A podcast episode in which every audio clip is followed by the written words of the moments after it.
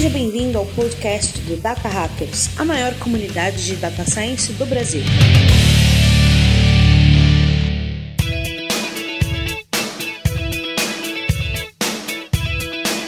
Data Hackers, sejam muito bem-vindos a mais um episódio do nosso podcast. Eu sou Paulo Vasconcelos e no papo de hoje, galera, nós iremos falar como dados e design estão muito mais interligados do que você imagina. Nós convidamos a galera da XP Inc. para nos contar como eles têm usado Data Science, User Research e Design quantitativo para entender seus clientes. Olha só, hein? Você vai conhecer a iniciativa dele de segmentação de clientes, como é a atuação de, de Data Science e UX Research nos times, muito mais. O papo de hoje está muito, muito recheado. E é claro que, para essa conversa, eu trouxe esses meus dois amigos que entendem muito mais do, de dados que design. Aqui na bancada tá a Lancene. Fala galera, hoje eu vou descobrir qual que vai ser o design perfeito para o meu próprio e-commerce.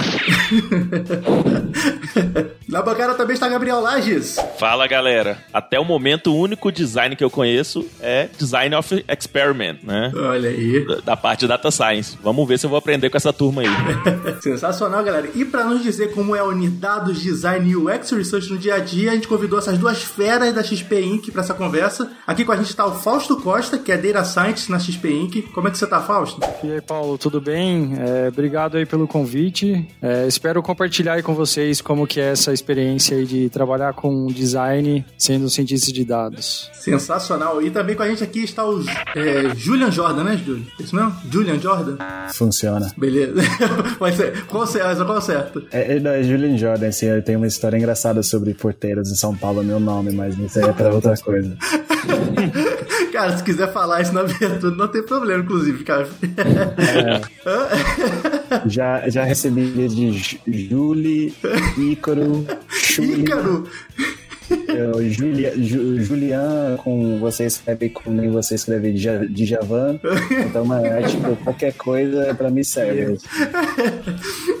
Muito bem. Então, com a gente aqui está Julian Jordan, que é Head Design Research e Quantified Design na XPI. Como é que você está, Julian? Tô bem, tô bem. Feliz de estar com vocês hoje à noite, galera. Obrigado. Sensacional, galera. E lembrando que esse aqui é mais um episódio que o Data Hackers e a XPI estão fazendo essa parceria incrível, cara, que tem sido muito bem recebido por vocês. Muito obrigado por todos os feedbacks que vocês dão no, do, dos episódios que a gente lança, dos conteúdos que a gente tem criado juntos aqui no podcast. Então, se você ainda não conhece, esse aqui é o primeiro episódio que você está ouvindo do Data Hackers dessa, dessa parceria. Já segue a gente aí no Spotify, no seu player de podcast favorito, no Google Podcasts, no iTunes. Se você tá ouvindo a gente pelo Apple Podcast, chega lá no iTunes, dá umas 5 estrelas pra gente lá, se você curtiu o nosso, o nosso papo. Ajuda demais a gente a alcançar, alcançar mais gente. E olha, esse daqui é só um dos episódios que a gente já gravou com eles.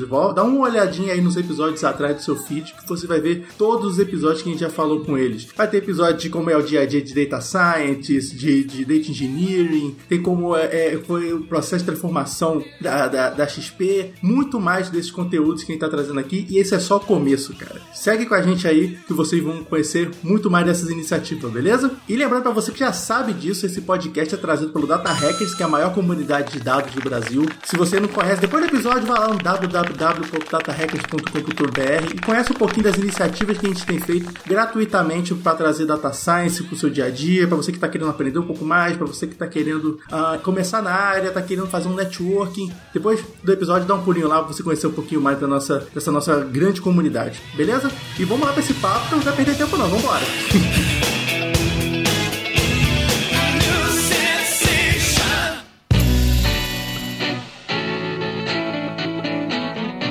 Galera, a gente sempre ouve, né, sobre é, a importância da gente entender o nosso cliente, tal, que o cliente é o, o ponto é o, é o, ponto central de qualquer empresa, tal. Mas eu queria entender de vocês aqui. A gente tem aqui diretores nesse papo, a gente tem o Alan que tem a própria consultoria, a gente tem o Júlio e o, o Fausto que estão atuando diretamente com o cliente na XP. Eu queria entender por que que pro negócio é tão importante ele entender o cliente. Por que que o negócio tem que se importar com isso? Não sei onde começar, porque acho que tem várias coisas sobre isso, mas acho que a, a gente está no momento que informação é tão disponível, e eu não estou falando uma novidade para ninguém, eu acho, mas acho que a informação é tão disponível que a, acesso a capital e ideias é, o mercado mudou recentemente, nos últimos 20, 30 anos, que você tem que pensar em como se diferenciar. O modelo de negócios podem ser replicados, você pode copiar uma empresa, uma ideia com a escalabilidade do, do tecnologia hoje em dia. Então eu acho que onde, onde estão os campos de diferenciação? E um campo muito claro é conhecimento do seu,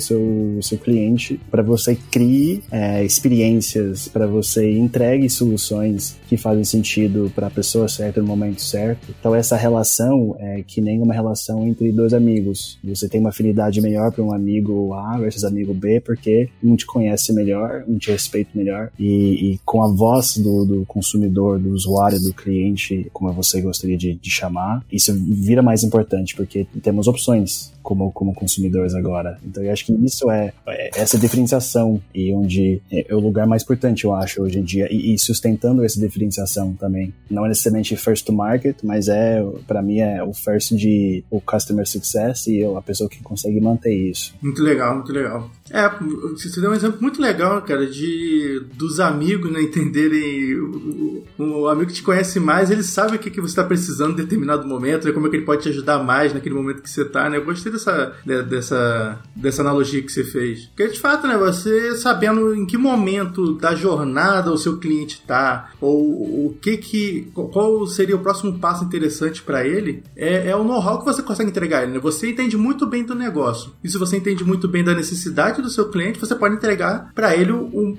melhor possível para que ele continue satisfeito com o seu produto, com a sua solução, né? Ao mesmo tempo que ele consegue alcançar também, a, resolver uma dor dele, né? Algo do tipo assim, né? Sim, eu acho que recentemente, e talvez isso seja o, o, jeito que eu enxergo o mundo, muitas pessoas também, não isso sou eu, mas eu acho que esse, eh, nos últimos anos o design, se você olha não sei se é exatamente isso, mas em Google Trends, e a busca de Design Thinking desde 2000, e aí a busca de Data Science desde 2000, você vai ver uma evolução, e eu vejo isso como polaridade o, do, dos dois, e são os dois alunos na escola que todo mundo quer conhecer. E eu acho que com isso, essas duas coisas se, se, se encontrando, e no momento que nós estamos, eu acho que a gente está vivendo cada vez mais num, numa uma era de Data Informed Product Design, Data Informed Design, é, decisões informadas é, por, por, por, dados e todos os tipos de dados, assim, dados qualitativas, dados quantitativas, é, big data, thick data, thick data é o dedo grosso, sendo tipo que você entende de uma pessoa os porquês atrás das decisões. Então, eu acho que a gente está no momento de tem uma abundância de dados quantitativas e por conta disso você tem que ter um processo para entender seu cliente, porque cada cliente está gerando tantos dados e se você conhece seu cliente melhor, você sabe como manipular e entender e utilizar isso para agradar, agradar esse cliente e deixar a relação mais sustentável. Total. É, e às vezes até a, a, a, origem desse usuário, desse cliente, muda também, é totalmente a necessidade dele, né, o Julian? Por exemplo, às vezes um cara que ele começou a usar seu produto, ele veio do YouTube, sei lá, ele é um perfil de, é um perfil de, de consumo, um perfil de usuário totalmente diferente de um cara que às vezes veio pelo Facebook ou o cara que conheceu sua empresa por um, um, um evento, né? E o uso de grande quantidade de dados, menciona sempre aqui o Big Data, ajuda a tentar segmentar é, um pouquinho, mas eu sei que é um desafio bem grande nas empresas, né? Você, lá a gente sabe mais que qualquer um, que saber a, a atribuir a origem do seu usuário é um, é um desafio absurdo, né? Que, que as empresas têm, né? Sim, qualquer pessoa que trabalhou em em aquisição e marketing sabe que é muito difícil essa, esse, esse jogo de atribuição. Então, eu respeito muito alguém que dominou isso, que sabe como fazer esse modelo de atribuição.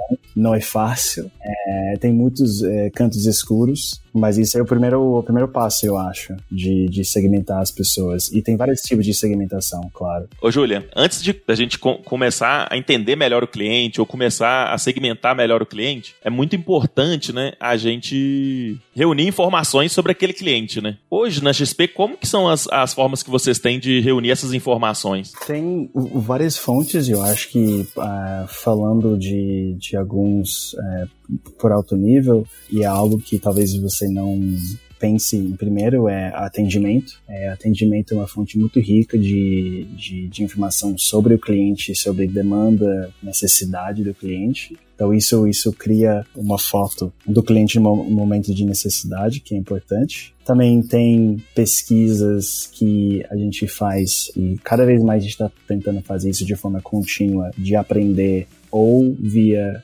antigamente antes da, da pandemia, ao vivo com clientes em contexto, observando, conhecendo eles, aspirações, dores, necessidades, é, desejos, para entender quem eles é, são como pessoas. Também tem questionários para você entender coisas que podem ser quantificáveis, entre aspas, de certa forma. Também, claro, tem uma fonte muito grande de informação que vem através dos assessores, que são parceiros e parceiras é, do, do, dos clientes de todas as formas e todos os níveis e todos os gostos. Então essa é uma, uma coisa interessante para mim. Eu sendo relativamente novo na XP, tendo esse braço de assessor, é, assessoria, realmente uma outra perspectiva, é quase um, uma pessoa que consegue traduzir ou te dar um, um apoio, entendendo como esses clientes se, se comportam no dia a dia. É, e claro, tem o, as pesquisas do time de produto, o time de, de CX, que, que gosta de entender de NPS, então como é uma empresa grande, tem várias fontes e acho que são alguns que a gente tenta reunir para criar uma, uma foto 360 e claramente tem a parte que eu acho mais legal, por isso que eu admiro tanto Fausto, que é o time de Data Analytics, que você está sempre ingestando e recebendo e, e, e, limpando dados de interação, de comportamento. E eu, quando eu estava estudando design e psicologia, é o que as pessoas fazem, para mim é, é, muito mais importante que você fala. Então, é, essas interações, a gente sempre, eu, sempre busca uma tensão entre a fala e o, o, o feito. E se tem uma diferença, tem uma tensão que eu, como designer, eu quero cavar, entender, porque isso existe, que isso vai revelar muito mais sobre você e também sobre a relação que eu, como fornecedor de um serviço, tem. Então, isso é interessante também, porque é o que eu faço no aplicativo é, o que eu busco, tem, eu imagino que todo mundo está assistindo o Dilema Social, o que você faz diz muito sobre você. E às vezes é por isso que você não pode depender só de um questionário que é self-reported. Acho que é isso. Agora que você falou esse, sobre esse filme aí, Julian, você vai ter que falar se é verdade ou se não é aquilo tudo que eles estão mostrando lá. eu, eu, eu, não, eu não sei, eu acho que Fausto pode comentar melhor, mas assim, o, claro que eles contaram várias verdades ou perspectivas sobre o, uma verdade, dependendo da sua, da sua, sua posição. É um recorte do mundo de Vale do Silício, mundo de startups, que são muito no, no avant-garde a vanguarda, eu acho. Muitas pessoas talentosas, muita tecnologia. E tinha um tipo de modelo de negócios e também um tipo de produto que de certa forma incentivava esses comportamentos, mas como eles disseram no, no documentário, não iniciaram isso por mal e foi tomando uma vida própria, mas claramente tem um problema que está acontecendo na visão de certas pessoas. E eu acho que muitas empresas, a meu ver, no mundo estão muito longe disso, essa capacidade, e também como todas as leis e a, a ética que está cada vez mais crescendo, a privacidade de dados, eu acho que empresas que estão com, com, começando a desenvolver essas capacidades, interesses agora, têm mais guias é, e mais pessoas olhando para entender o que, que, faz sentido e o que, que, não faz sentido. Sim, tá, tá todo mundo aprendendo ainda, né? É uma situação muito nova, mas e até por ser muito nova e muito impactante, que todo mundo tem que ficar de olho sempre. Né? Lembrando Sim. que vocês estão falando da, da, da, da, do documentário, né? O Dilema das Redes, né? Que estão lá no. Tá lá no Tudum, né? Tá lá no Netflix. Quem quiser conferir, né? É, engraçado que a Netflix é, é, é também. Não teve ninguém falando Netflix lá descobrindo quais filmes que eu gosto de ver. Ô, Alan, a hipocrisia está quando você termina de ver esse documentário e Netflix te sugere que assistir depois, saca? É. a minha, minha, esposa falou isso também. Minha esposa falou isso também, que eles recomendaram algo depois, aí vocês se perguntam um pouco o que está acontecendo. Ô, Paulo, pior, cara, que assim que eu assisti esse documentário na Netflix, eles me indicaram outro documentário que só falava bem da Netflix, cara. Eu fiquei assustado com isso. Olha aí. E você falou um negócio muito interessante que eu já quero aproveitar e puxar uma pergunta pro, pro Fausto, que é a questão de você ver não só o que o seu, funciona, o, que o seu usuário faz no seu, no, com, seu, com sua aplicação, com o seu produto, mas também com o que ele fala, né? Isso me lembrou muito um livro que eu sempre tô evangelizando a galera, que eu gosto muito desse livro, que se chama Dataclisma, que é do criador do, do Christian Rudder, que é criador do OkCupid, que é tipo um, uma rede social de, de relacionamentos que tem, né? E ele fez uma, uma pesquisa que era muito legal, que assim, ele analisou dados dado das pessoas que tinham lá, para identificar com qual uh, uma pessoa de uma faixa etária, com qual faixa etária ele se, ele se interessa mais. Sabe, por exemplo, então pegou homens e mulheres assim, na faixa dos 23 aos 24 anos, com que tipo de pessoa essa pessoa se relaciona e por aí vai. Aí ele mostra quão discrepante é o o que o usuário fala, né, tipo, que, quando fizeram uma pesquisa perguntando, o usuário falava uma coisa, mas quando olhava os dados era totalmente discrepante. Então, por exemplo, um cara que era de, sei lá, tem, tinha 45 anos, ele se interessava, por, ele falava que se interessava por mulheres de 45 da mesma faixa etária, mas quando iam analisar o, os dados dessa pessoa, vi que ele se relacionava com mulheres muito mais novas, sabe? Mulheres de 30 anos, mulheres de 29 anos, por aí vai. Então, assim, a gente, eu acho que, não sei se vocês têm essa mesma ideia aí, Fausto, de assim, assim, tem que ter esse, é, é, esse trabalho junto, é, é, colaborativo, né, entre a parte de data science e a parte de pesquisa mesmo para a gente entender o que que, o que que os dados estão dizendo pra gente, mas também levar em consideração o que que o usuário está falando, né, porque pode ser coisa totalmente discrepante, né? É, isso aí que foi uma parte legal do, do trabalho aqui, Paulo, é que a gente tenta juntar toda essa informação do usuário, né, não só a informação quantitativa, né, dos dados, mas também a, a qualitativa que ah, o Julian e, e turma toda de design vai atrás para entrevistar o usuário, para entender bem as necessidades e dores, enquanto que a gente tenta mapear mais ou menos o que eles estão dizendo pelos dados, assim. Então, é um trabalho super colaborativo, assim, que você começa a visualizar melhor os usuários, né? Tipo, inicialmente parece só uma tabela de dados, assim, né? De números, mas com o tempo você começa a ver ali que tem, você começa a ver a pessoa ali dentro, bem bom, isso bem legal. E é um dado que não é fácil de você conseguir o dado qualitativo, né? Quando a gente fala do quantitativo, a gente tá falando ali do, do Big Data, né? Aquela quantidade massiva de dados que a gente recebe, né? Mas às vezes olhar o qualitativo, olhar o NPS, às vezes o cara coloca uma nota diferente do que, que reflete de realidade, né? Então tem que ter esse, esse trabalho.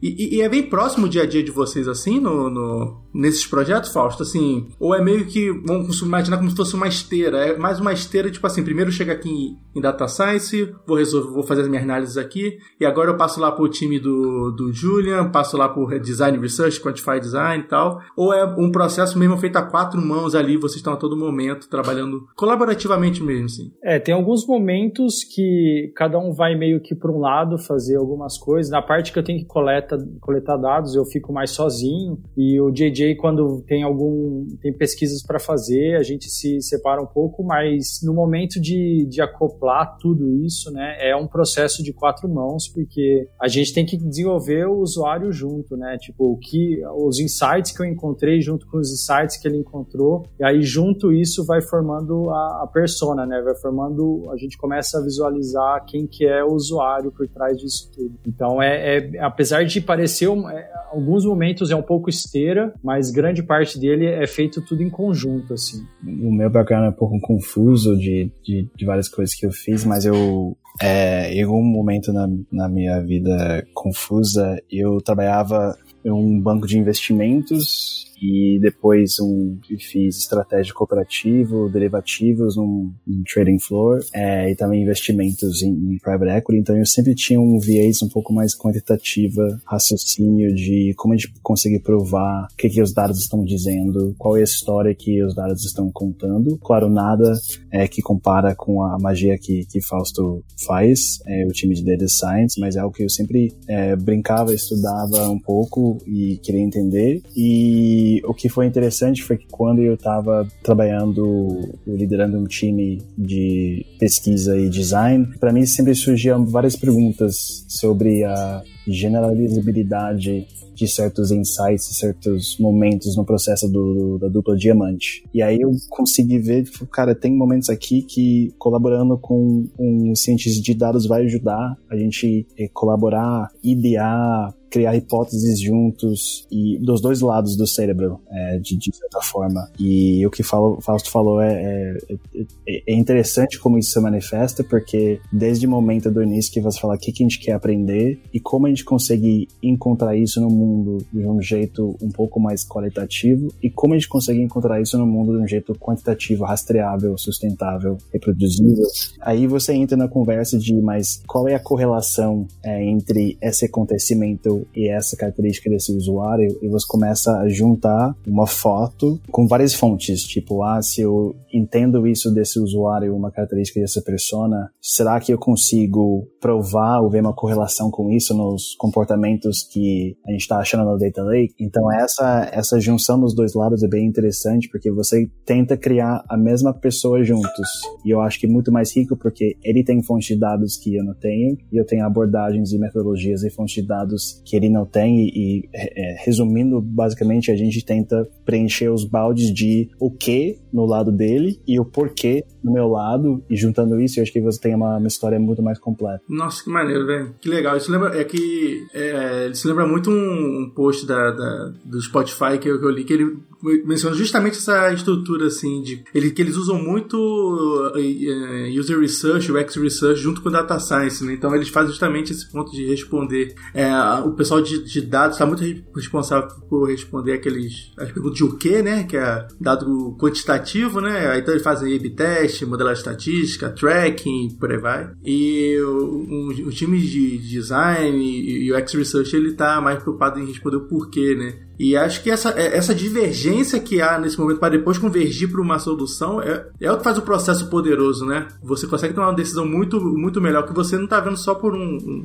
uma face, né? Você está vendo por diferentes facetas ali um, um, um, mesmo perfil de usuário, tem uma visão 360 real mesmo, né? Sim, eu acho que o, o, o como eu e Fausto encontramos foi um, projeto de design quantificado, que foi justamente esse desafio de como a gente conhece melhor o, o usuário usuário, o cliente, que o, o investidor ou investidora, que nem vocês falaram no início.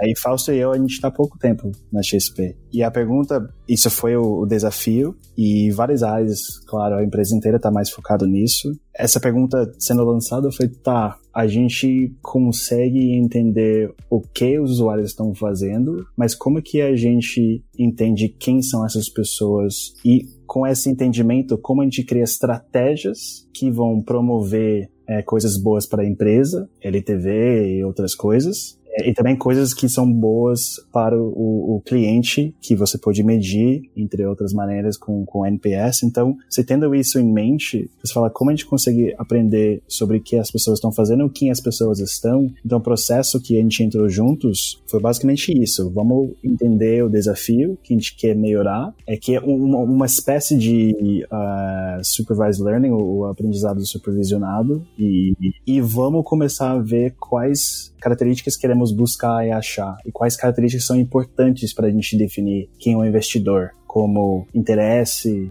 conhecimento, coragem, apetite para risco e como a gente consegue entender mais sobre isso a fundo através de entrevistas qualitativas com usuários, que você realmente sente a alma da pessoa e por que essas coisas são importantes, e quais são os indícios disso no, nos dados comportamentais. E foi assim que a gente entrou, e a segmentação aconteceu, e onde Fausto e eu começamos a trabalhar cada vez mais juntos nessa segmentação, e foi interessante porque eu vejo isso como camadas de um sanduíche. Porque a primeira camada foi uma segmentação mais, digamos, bruta, com dados que a gente tinha, a gente tinha que interpretar a narrativa disso. O que, que é a narrativa? O que, que está acontecendo? O que, que a gente está vendo nisso? Tá bom, vamos adicionar a camada é, dos, dos, dos insights das conversas com clientes desses grupos e como esses insights vão mesclar e reorganizar esses segmentos. E depois vamos lançar, porque muitas vezes você não consegue capturar dados atitudinais ou emocionais é, no primeiro momento, porque não tem um proxy para isso no Data Lake. Então você lança uma pesquisa é, que consegue conseguir pegar uma amostra mais significativa, que preencha esse gap no início para deixar mais 360 essa visão do cliente e você deixa isso ainda, reorganizar um pouco sua segmentação, até você tem entre as conversas entre eu e Fausto, os stakeholders, pessoas de negócio, estratégia, o que, que é a história que está sendo contada, isso faz sentido, isso é honesto e honra ou a história do cliente, e a gente segue com isso e quando você tem uma segmentação que você acha que faz sentido, você consegue ver alavancas que vão inspirar as decisões estratégicas que fazem sentido para os objetivos que você setou no início, de aumentar a satisfação do cliente e para aumentar o, o, ganho da empresa. Então, Julian e Fausto, cara, é, é, XP Inc., Spotify, Airbnb são grandes empresas aí com grandes times bem respeitados de tecnologia, é, de design, de produto, né?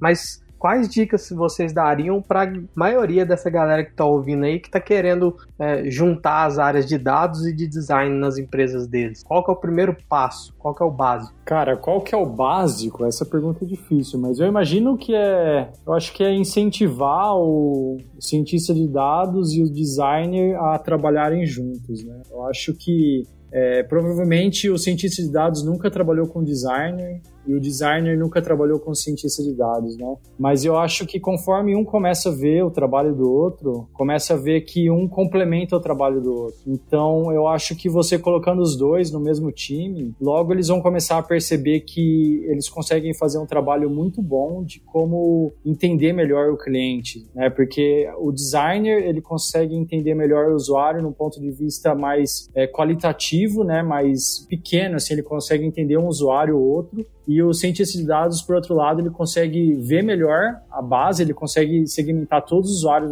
ao mesmo tempo, só que com a visão de design, ele consegue ter um entendimento muito melhor de quem são aquelas pessoas. Então, eu acho que o primeiro, o primeiro ponto é colocar os dois na mesma sala e fazer eles trocarem muita ideia, fazer um muito brainstorming, porque eles têm muito que ajudar um ao outro. Colocar os dois para trocarem os brinquedos, né? Porque cada um vai ficar encantado com o brinquedo que o outro tem, né? Sim. Fausto, até talvez você pode falar um pouco sobre o, o, lado técnico disso, porque às vezes é muito lindo contar a história, mas eu sei que você sofreu alguns momentos porque não é, não é tão fácil desdobrar tudo esse mundo. Não sei se esse fórum é o momento de falar um pouco sobre como pessoas que querem fazer o que você faz, quais desafios eles têm que entender tecnicamente que eles vão encontrar. É, quando você fala de segmentação, você acaba falando de algoritmos de clustering, né, de agrupamento. Eu acho que a grande desafio aí é realmente entender esses algoritmos, porque eles são algoritmos um tanto sensíveis, assim, conforme você muda, às vezes você muda a ordem dos usuários, ou conforme você muda um pouquinho o parâmetro, ou os dados variam um pouquinho, o cluster sai completamente diferente. Então, a ideia é você entender como eles funcionam bem. Então, é, é importante sim saber a, a, teoria, né, de como que um algoritmo se diferencia do outro. Por exemplo, o caminhos usando distância euclidiana, qual a diferença para uma outra distância? Distância é, Manhattan, como chama? É assim que fala, né? Aquela quadrática. Manhattan, né? A cidade? Igual a cidade. é que eu conheço, é só a cidade. Isso mostra qual burro eu sou, né? Mas é a cidade, né? Grande ilha.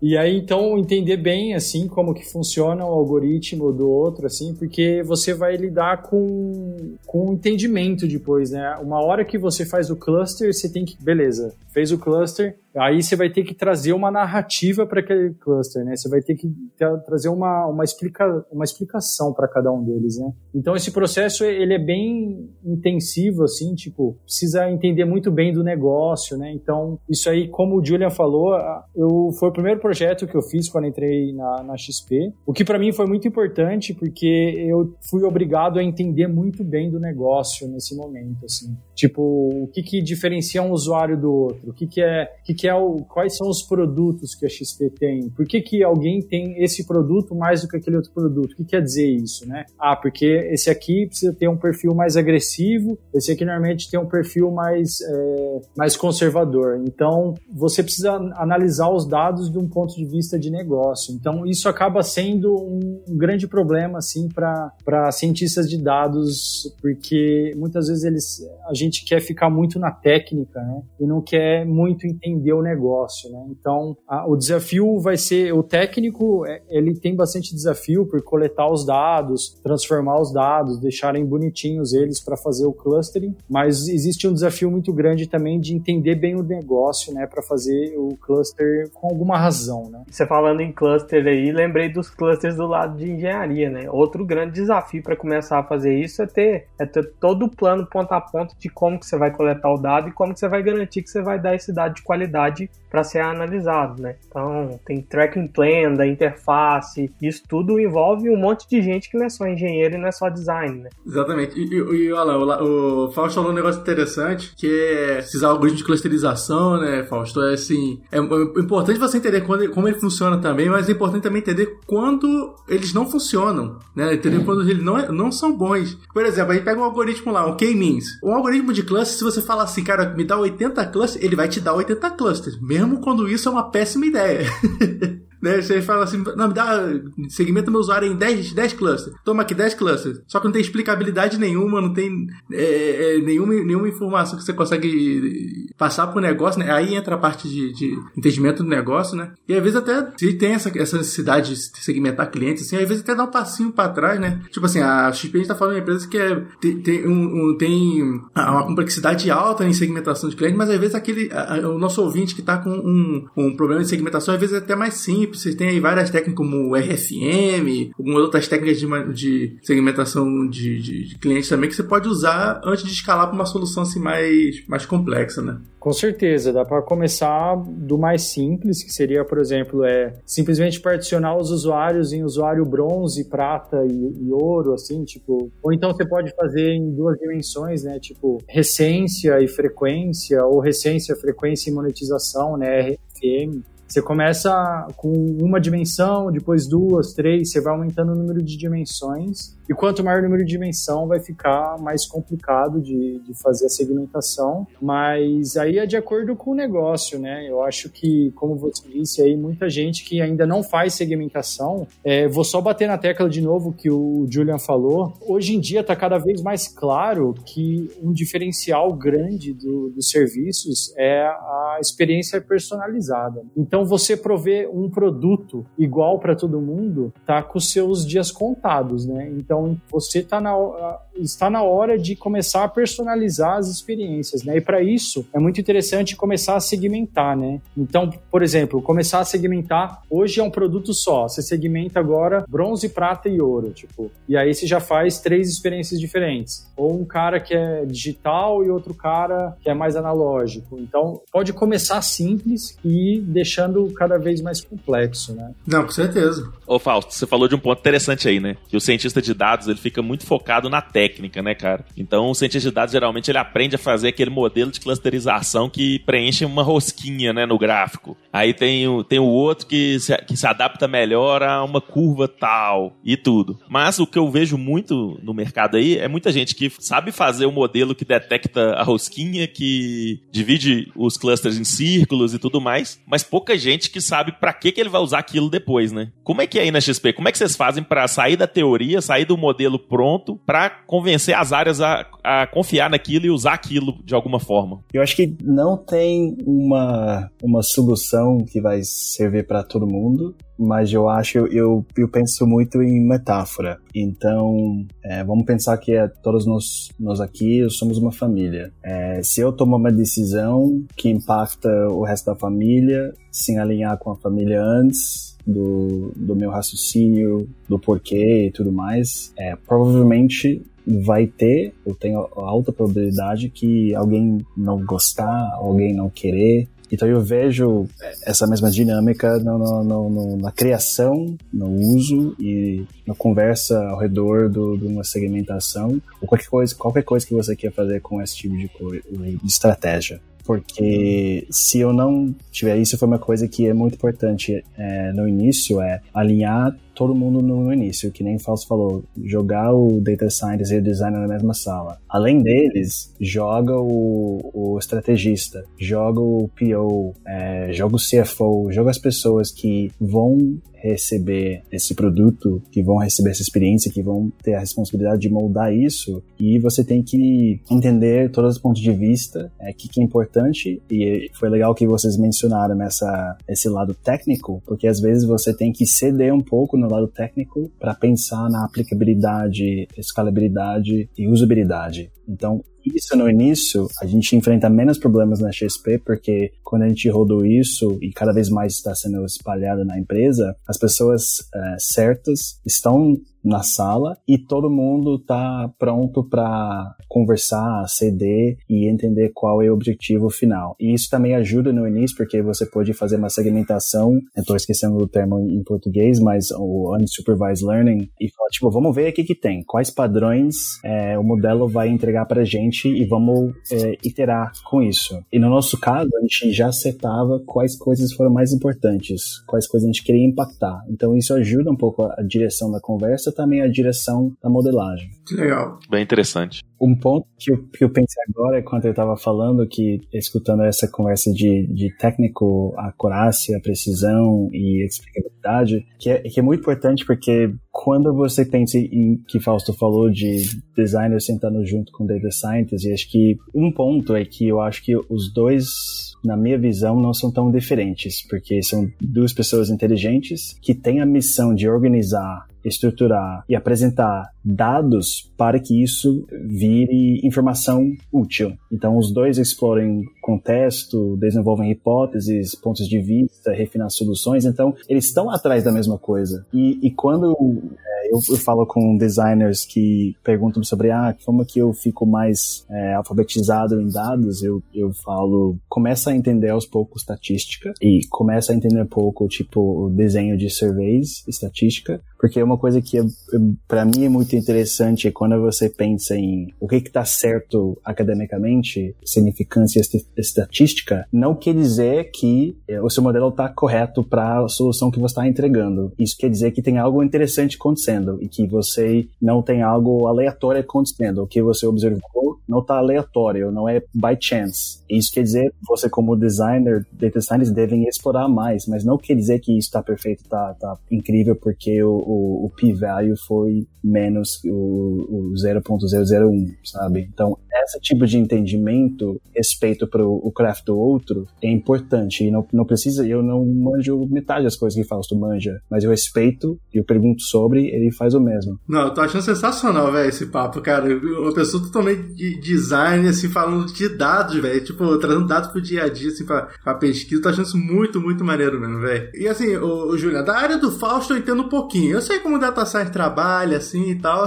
Eu tô bem curioso como é que é o dia a dia do, do seu time, cara. Como é que é o dia a dia de, de, um, de um UX Research, um UX Design lá que tá trabalhando nessa parte de pesquisa, essa parte de, de, de experimentação. Conta um pouquinho pra gente como é que é essa, essa, dinâmica, assim. No, no, no, dia a dia, isso depende do, do, da empresa, depende de qual tipo de produto, mas eu tenho experiências diferentes dependendo desses, desses dois fatores. Na XP é uma empresa grande que tem várias fontes de informação. Então, os designers, eu acho que designers não vêm é, iguais. Então, tem sabores. Tem pessoas que são mais fortes em UI, research, interação. Tem pessoas que têm um lado um pouco mais estratégico, pessoas de, de, de pesquisa e research. Então, eu acho que para minha área, que é um pouco mais focada em insights e research, o dia a dia varia entre vamos ver primeiro o portfólio de projetos que estão acontecendo e quando eu falo projetos, investigações e times querendo entender mais sobre um determinado assunto. E aí você vê esse portfólio e você vê onde tem sinergias. Qual time está explorando uma pergunta que outro time poderia explorar? E claro, por baixo de tudo isso também é um entendimento do processo. Você sempre começa com perguntas, você não entende nada, ou você tem uma hipótese,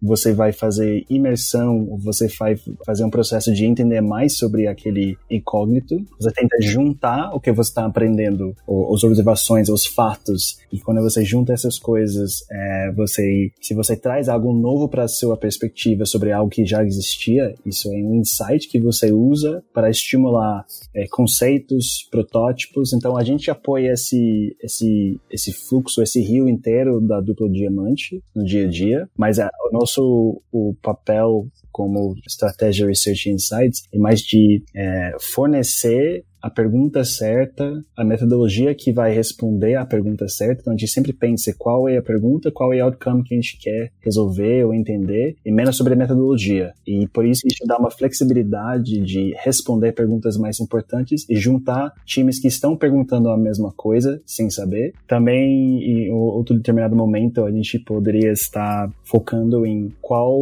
é a estrutura do nosso entendimento do cliente determinado de um determinado segmento para a gente consolidar isso. Então é basicamente eu diria que é uma, uma combinação de detetive jornalista, psicólogo, sempre tentando entender mais sobre, para mim também, eu falo isso internamente e externamente, porque eu preciso entender os fluxos e os momentos e as necessidades do, das pessoas é, dentro da empresa que, que eles querem saber, por que, que eles querem saber isso. Então eu não posso, é, pessoas que, com quem eu trabalho, designers de todos os sabores, precisam estar atento também a respeitar o momento das pessoas na empresa para saber como a gente apoia as buscas e as investigações deles e como a gente traz a resposta que faz sentido, mas também honra o assunto que a gente está abordando. Não, que legal. E assim, e assim, Júlio, pelo que você, pelo que você tá falando, eu como leigo aqui tô entendendo que uma das ferramentas que vocês usam para esse processo é muita pesquisa mesmo, né? Muita, digo pesquisa desde usar o método, o método científico mesmo para validar a hipótese, até pesquisa mesmo de chegar para o seu usuário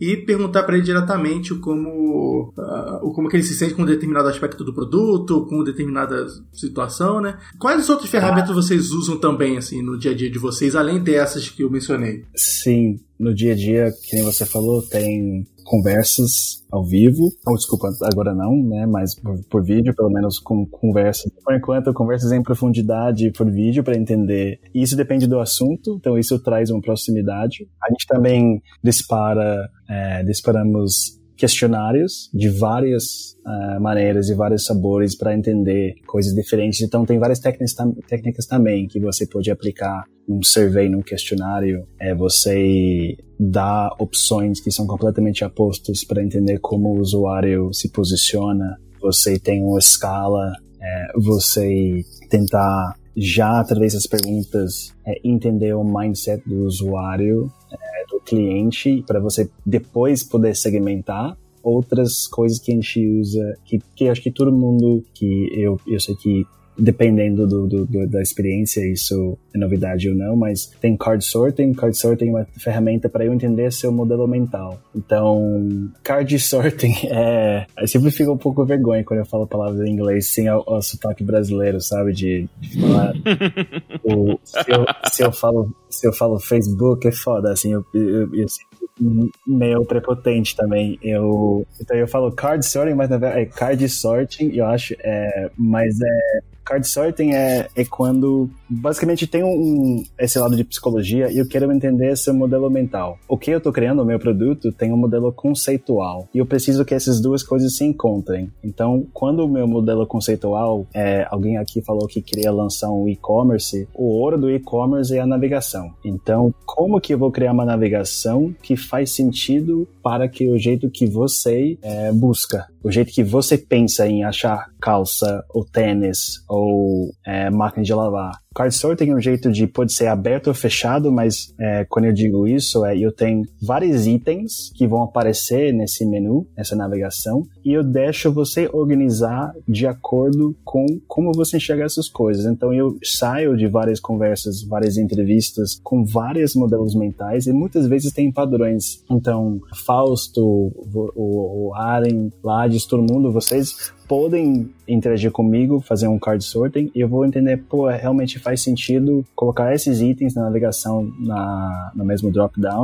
Esses aqui todo mundo tá entendendo que faz parte de outra categoria. Então isso tira um peso do designer, do estrategista para adivinhar qual é o jeito que você enxerga o menu do e-commerce. E isso ajuda a entregar algo para você que você não se frustra quando você interage com algo e tá tentando achar categoria de calças. E isso para mim é muito legal, apesar de ser algo acadêmico de certa forma, porque para mim o, o, o, barato de, de design é entender o modelo mental do cliente e também se questionar meu próprio modelo mental. Eu, eu aprendo muita coisa sobre mim também cada vez que eu interajo com o cliente ou consumidor. Também, claro, tem ao longo do, do processo de, de, de criação, você vai criar protótipos é, modelos de conceito e para isso você pode utilizar teste de usabilidade e isso me informa é, como você interage com o meu produto digital, onde você erra, o que, que você não entendeu, para eu, antes de lançar, eu consigo melhorar esses pontos e criar algo que faz mais sentido é, para você, mas também respeitando as limitações do time técnico e os objetivos do negócio ao mesmo tempo. Sempre tem uma, uma conversa. E uma coisa que aí, mais perto do final do, do, do processo, é, quando você tem um produto que pode ser testado, que é um, uma beta ou alfa, você tem testes AB, que aí se junto de novo no modelo antigo, no, no modelo uh, atual, essa interação entre o data analyst, data scientist e designer, porque o teste AB é uma, um campo muito fértil para aprender como, como eu volto para aquela frase anterior, o que que você faz versus o que você fala. Então eu consigo soltar isso lá no mundo e ver o que, que as pessoas estão fazendo, como isso informa, como eu crio, é, refino uh, um produto ou um feature, uma funcionalidade. Então o, isso faz parte do, dos, dos metodologias que um um pesquisador, design researcher, estrategista é, participaria no dia a dia, ao longo do mês, ao longo da semana. Tinha uma pergunta para vocês. Eu sei que vocês dominam claramente muito bem o mundo de, de dados e tudo mais, mas o para vocês, como que vocês até agora, ou antes dessa conversa, ou até durante essa conversa, não sei se eu falei nada com nada, como é que vocês enxergam esse mundo de design? Qual é a, a visão comum que vocês acham e o que, que é interessante e não interessante o que, que deve ser feito no futuro para esse, esse alinhamento é, ou não? Não, perfeito, cara. Excelente, excelente pergunta. Eu, uh, vocês dois não devem saber, né? Mas eu e o Lais, a gente trabalha na mesma empresa, né? A gente trabalha na, na Hotmart. É, eu sou cientista de dados lá na, na Hotmart. O Lais é diretor de Data Analytics. E assim, eu particularmente, cara, eu sou fascinado com essa parte de pesquisa, sabe? Eu gosto bastante, tanto que eu mencionei com vocês a parte do Spotify, que eu curto muito ver como, como algumas empresas têm usado essa parte de UX Research, essa parte de pesquisa junto com dados. Porque assim, eu, eu, aquilo que eu mencionei, eu acho que você consegue ter essa visão, a, a visão do, de, um, de um dado ou de, um, de uma informação, de um usuário, enfim, por duas vertentes que muitas vezes você só olharia para uma. Por exemplo, às vezes a sua empresa ela tem lá todos os dados comportamentais do seu usuário. E se você olhar somente aquela vertente, você pode tirar uma conclusão totalmente diferente do que se você tivesse aquele olhasse pela, pela uma outra versão também que é às vezes chegar para o usuário e perguntar, que é a questão que você mencionou de do que, que ele faz, do que, que ele fala, né? E, e voltando, e eu tô batendo essa tecla do, do, do Spotify porque eu gosto do, do, do, exemplo que eles têm, porque eles compartilham bastante com a comunidade isso, né? Mas um, um, caso que eles tiveram lá, que eles perceberam uma discrepância que teve, por exemplo, uh, foi quando é, é, um cientista de dados foi fazer um, eles foram validar, se não me engano, uma funcionalidade de para você pular anúncio, né? Que no Spotify quando você usa de graça você pode pular o anúncio do Spotify, quer dizer, você tem um anúncio, né? Quando você não, não paga o premium. Aí eles estavam testando uma parada lá no Spotify Austrália, algum lugar assim, que era uma funcionalidade de você pular anúncio. Aí o que acontece? Um cientista de dados olhou pro dado comportamental, fez lá o teste AB e tal, conseguiu identificar três grupos diferentes de puladores de anúncios, sabe? Então, por exemplo, eles identificaram assim: ah, um cara, um, um perfil aqui de usuários, ele pula todos os anúncios, o outro aqui só pula alguns anúncios e o outro não pula nenhum anúncio. Só que aí, quando eles foram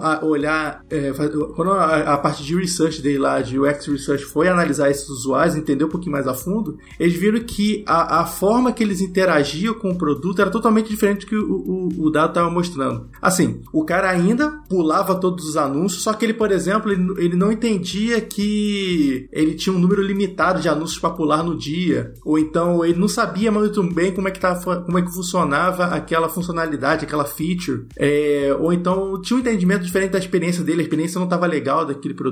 Então, assim, se você usa apenas o dado que seu teste AB retornou, é, você vai ter uma visão totalmente diferente. Mas se você usa essa outra vertente de, às vezes, trazer essa peça de pesquisa para trazer mais próximo do usuário e entender o que, que não só comportamental, mas o que, que ele está pensando, o que, que ele está falando, eu acho que você consegue ter uma, uma decisão muito mais, muito mais acurada, muito mais próxima da realidade, né? Não sei se o Lage tem uma visão diferente disso, mas eu, eu particularmente adoro essa. Eu queria cada vez mais ver empresas usando essa parte de pesquisa, sabe? Não, é muito interessante, cara. E assim, voltando a vários pontos aí do podcast, né? Quando o Julian falou da parte que, quando ele tá desenvolvendo um projeto com outras pessoas, ele tenta entender melhor aquelas pessoas ele acaba se entendendo melhor também, né? Então, eu acho que esse, sem dúvida, deve ser uma habilidade muito boa para quem trabalha na área de dados, né? Porque você se entendendo melhor, você vai conseguir ter um resultado de análise melhor, né? Porque a análise que você está fazendo de um dado nada mais é que a sua visão, né? Você usando usando su sua experiência, seus conhecimentos, seu, seu senso analítico ali, para tentar responder perguntas, né? Então, quanto mais você se descobrir, quanto mais você entender, é, se conhecer melhor, você vai estar é, tá mais preparado para essas análises. Poxa, quando o Julian falou que ele faz entrevista, entrevistas presenciais com as pessoas, né, numa época pré-pandemia, ou e agora entrevistas por vídeo, tentando capturar o que, que aquela pessoa fala. E depois ele valida aquilo com o comportamento daquela pessoa no sistema, né? Porque o que a pessoa faz nem sempre é o que ela fala que faria né? Então, ter, é, o cientista de dados ter esse tipo de capacidade, né, de cruzar duas informações, validar duas informações para antes de, de tomar uma decisão, eu acho que tem chance de tornar o trabalho de um cientista de dados bem mais eficiente, sabe? Eu posso trazer uma curiosidade aqui? Pode, Pode claro. Por favor, por favor. Continuando aí o que, o que você falou, é, eu lembrei de um, de um livro que eu li há um tempo atrás, chama Small Data, é um livro escrito por Martin Lindstrom. É um livro bem interessante que ele traz justamente sobre essa ideia de fazer pesquisas. O que, que uma pesquisa pode trazer de informação sobre o seu usuário ou sobre o seu produto que você está desenvolvendo, né? É a história desse cara, que, desse Martin, que, se não me engano, ele era um, ele era um construtor de produtos, e aí ele ia atrás das pessoas para entender o que, que essa pessoa achava do produto que ela desenvolvia. E é muito interessante de ver que, tipo, a empresa achava que estava desenvolvendo um produto para aquele usuário e quando ele ia fazer entrevista com o usuário, o usuário falava que usava o produto de uma maneira completamente nada a ver com o que a, a empresa achava. Então é, é, interessante isso. Quando você vai para a ideia do usuário, né, no ponto de vista do usuário, você vê que ele não, ele não se comporta bem como você espera que ele vai se comportar, né? E às vezes só. Por isso que é interessante essa ideia de small data. Às vezes uma pesquisa com três pessoas assim pontuais, assim que vocês escolhe a dedo, pode mudar completamente como você vê todo o produto que você está desenvolvendo, né? Então, é um small data, mas que pode trazer insights que podem mudar completamente como você vê o produto hoje. Pois é. Caramba, hein? Só dica de livro sensacional nesse episódio aí. Sensacional. E assim, esse ponto que o, o Fausto falou é emenda até com a pergunta do Júnior, que assim, por que, que não tem tantas empresas que estão fazendo isso, né, cara? É, é, que é um, é um ponto importante. Não, eu, eu, não sei qual é a visão de vocês, mas são muito poucas empresas que estão aplicando pesquisa e UX Research como parte da tomada de decisão, pra, da parte de segmentação de usuário, com a parte de entender o usuário. Vocês têm uma, uma noção de por que, que isso não tem sido feita, porque o mercado ainda não está não tá educado com isso, é uma coisa nova. Não, não era, porque isso existe há bastante tempo, né? mas por que, qual a visão de vocês disso? É, bom, é, eu, eu vejo que o mercado está começando a se mover nesse sentido, né? principalmente nas companhias de produtos digitais, elas estão começando a andar nesse, nesse, nesse, nesse trilho atrás de, de integrar né, ciência de dados e dados, ciência de dados design para personalizar a experiência, né? Porque hoje em dia ficou muito fácil de você desenvolver um produto digital e entrar como concorrência dos que já existem, né? E cada vez mais está saindo tecnologias que permitem que você construa um produto digital muito rápido e que seja escalável sem você gastar muito dinheiro com infraestrutura, né? Então, o que, que diferencia um, um produto do outro, né? É a experiência. Então, eu vejo que muitas empresas estão indo atrás, né, de, de desenvolver experiências é, diferentes dos produtos digitais, né? É, eu não sei se aqui tanto, mas no Brasil eu vejo algumas assim, né? Mas está é, começando, né? Eu só sinto a movimentação inicial. Assim. E você, Júlia, você tem alguma visão, uma visão parecida com, com, com o Fausto, assim? Ou você acha, você acha melhor? Qualquer um aqui vai dizer por que as empresas não têm aplicado tanto isso, né? Às vezes não tem o know-how também, né? Eu não sei. Eu acho que, o que não, eu acho, o que eu vejo, muitas empresas no Brasil e outros, outros países têm pessoas super qualificadas para fazer research. Tem palestras, tem convenções, eventos, então a, a talento está aí, pessoas estão fazendo. Eu acho que a disciplina de Data Science está crescendo cada vez mais e eu acho que, como o Fausto falou, está iniciando. Também tem uma curva diferente digital e quando você pensa em como isso vai espalhar além do, do, do domínio de mídias sociais, advertising, propaganda, acho que a gente vai ver essa transição de talento para outras áreas, outros negócios. Então, acho que o talento está aí e muitas pessoas estão analisando coisas de forma diferente. Por exemplo, aquisição, marketing, tem muitas pessoas super fodas analisando isso, fazendo esses processos sem saber que eles estão juntando essas duas áreas, mas formalmente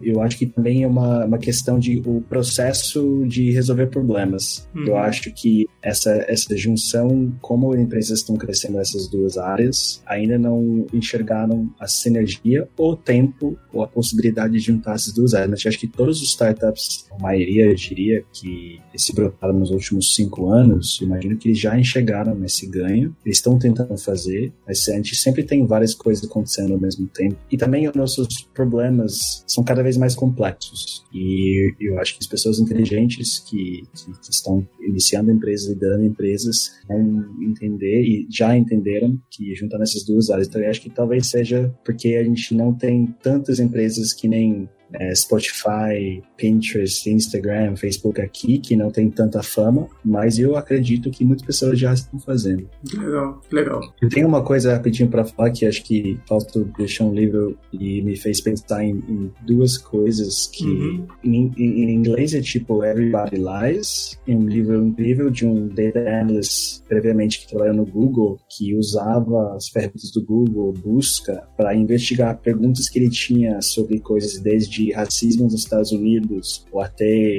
a criação de jogadores de basquete na NBA, ela hipóteses para testar, essa coisa, todo mundo mente, para mim é ouro, porque eu acho que todo mundo mente mesmo, assim, uhum. por isso que para que você fala, o que você faz. E uma última coisa que eu pensei quando eu faço, estava é, dando pérolas de, de, de, sabedoria é que eu, eu tento, por conta da minha capacidade limitada de cabeça, eu, eu tento encurtar coisas. Falar, o que que eu tô vendo aqui? Qual é a fórmula muito simples? Uhum. E uma coisa que eu uso, que eu e Fausto trocamos ideias sobre é, quando você pensa em quantificar design ou experiências, você tem uma fórmula que é atitude de você e da pessoa mais o contexto, a situação, igual comportamento. Então, você tem alguns elementos lá que você pode brincar quando você está é, enfrentando um problema. Meu atitude, Julian, eu gosto de surfar, eu adoro surfar. Mas meu contexto é, eu moro no meio de Minas. então, meu comportamento não vai ser que eu surfo todo dia. Então, se você só analisa meus dados de comportamento, fala, cara, Julian, eu gosto de surfar. Uhum. Mas se você não entendeu essa outra alavanca, o contexto, e não entendeu meu, minha atitude, aí você falta uma, uma parte da equação e você falta uma parte da história. E a gente uhum. tá aqui sobre histórias, então eu acho que é, por isso me deixa um pouco mais simples esse mundo complexo que eu e Fastos abordamos juntos. Não, que sensacional, velho, que sensacional. Curti demais essa visão. Muito legal. Eu concordo com o Julia que eu acho que muitas empresas já estão usando, né? Então, eu acredito que realmente, tipo assim, no Brasil as empresas estão evoluindo, as empresas de tecnologia estão ganhando é, referência. Hoje em dia a gente tem vários unicórnios já no Brasil e tudo. Então, eu acredito que com a maturidade das equipes, tanto de design quanto de dados, é, empresas já começam a utilizar, né? Eu não acho que é a grande maioria das empresas, ou empresas muito antigas, muito grandes, também eu não, eu não vejo é, isso acontecendo nessa velocidade, mas eu acredito que eh, muitas empresas ainda não utilizam, né, muito dados junto com design e tudo, por dois motivos. Né? Um dos motivos, eu acho que é porque tem muita empresa que ela fica só apagando incêndio mesmo o tempo todo.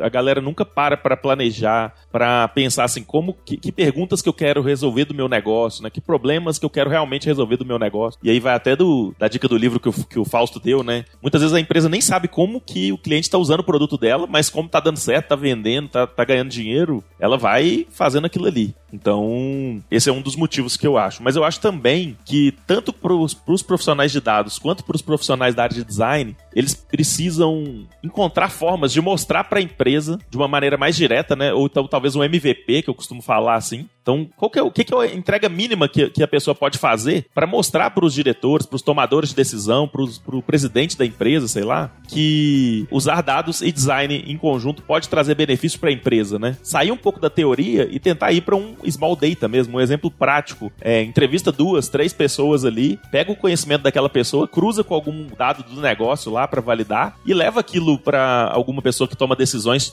é, te ajudar a levar isso para a empresa. Né? Então eu acho que é, é, esse, pessoal que está tomando as decisões é muito mais fácil você convencer eles quando você já leva um protótipo do, do que você imagina, né? Uma coisa mais testada e não só uma ideia da sua cabeça. Eu acho que isso pode ajudar a fazer as coisas acontecerem mais rápido nas empresas. Concordo, concordo. Essa MVP, essa ideia é muito valiosa. A gente, às vezes a gente esquece disso fazer o sujo e simples.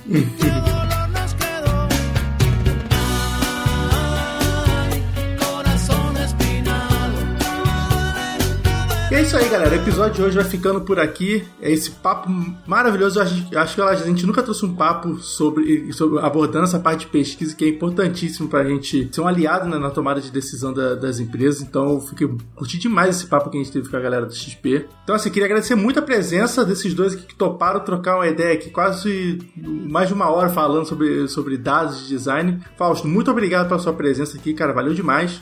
Eu que agradeço vocês aí pelo, pelo, pela entrevista. Achei muito legal estar participando aqui. E a XP tá para abrir aí vagas de Data Science. Nem sei se eu podia estar falando isso, mas vai estar tá abrindo aí logo mais.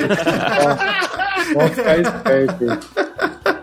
Sensacional. Júlia, muito obrigado também pela sua presença aí, cara. Valeu demais. Obrigado a vocês. Talvez o, o inverso que o Fausto falou depois de tudo a merda que eu falei hoje, talvez eu precise procurar emprego agora. Então, é, talvez eu, eu ajudo no estúdio de vocês, assim, se vocês estão precisando de ajuda, assim, alguém limpar, alguma coisa assim.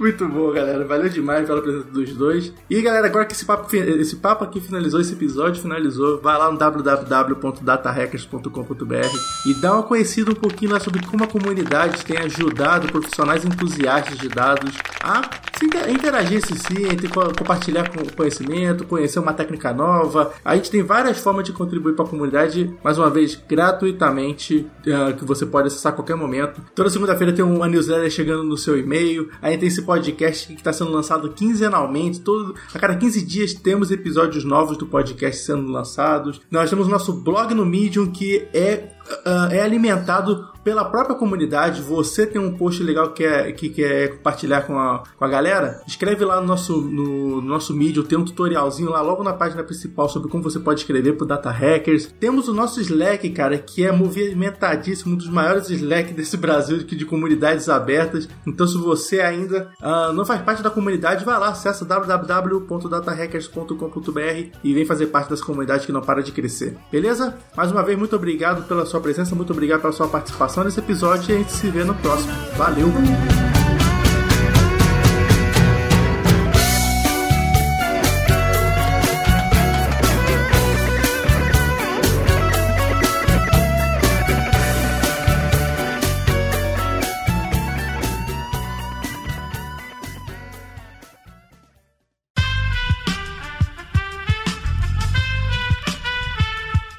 Podcast foi editado por Aerolitos Edição Inteligente.